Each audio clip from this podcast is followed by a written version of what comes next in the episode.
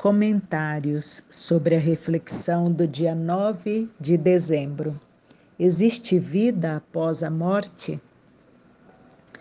Elo, é, eu não, não me importava muito com esse tema, para falar honestamente com você. É, eu é, perdi, né, algumas pessoas bem cedo, né, meu, que eu amava muito, meus irmãos, meu pai. E eu sempre tive uma certeza de que eles estariam na presença de Deus, né? Eles estariam com Deus. Então, eu, eu não me preocupava com esse tema. Eu tinha no fundo do meu coração a certeza de que eles estariam bem e que eu poderia continuar conversando com eles em oração. E até que em 2017 o Cal infartou no finalzinho de julho, né, 29 de julho, e eu e ele ficou no hospital, né, na, na UTI é, dessa época, né, do, do dia 31, ele foi internado no dia 31, ele, é, e ele ficou até o dia 6 de janeiro de 2018. Então foram cinco meses né, no hospital. É, e foi um período muito difícil um período em que eu convivi muito com a morte. É, eu presenciei muitas pessoas partindo na UTI e não foi é, não foi feliz, né?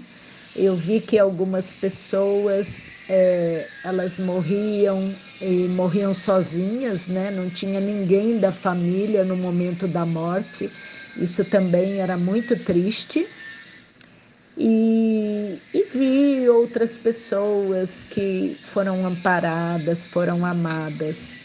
E esse tempo em que eu estive lá, eu tive que eh, pensar muito, refletir muito sobre o tema, porque muitas vezes, inúmeras vezes, os médicos falaram para mim que o Cal ia partir, que ele estava na, nas últimas horas dele e que eu devia me, me preparar, né? eu devia esperar pela partida dele, porque era isso que ia acontecer.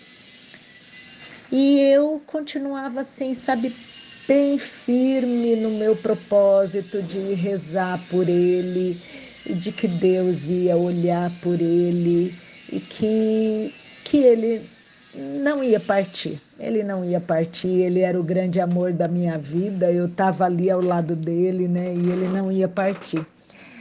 E, mas teve um momento, foi no dia 1 de janeiro de 2018, ele voltou do coma, eu cheguei na UTI, ele estava acordado e eu eu sorri, eu abracei, eu dei um beijo nele, eu falei feliz ano novo.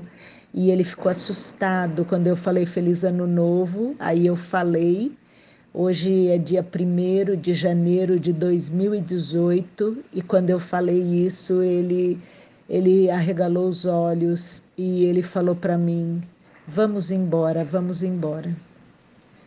E eu é, segurando o choro, né? Mas eu, eu acabei chorando, porque aí eu falei para ele: quando você estiver pronto, nós vamos embora.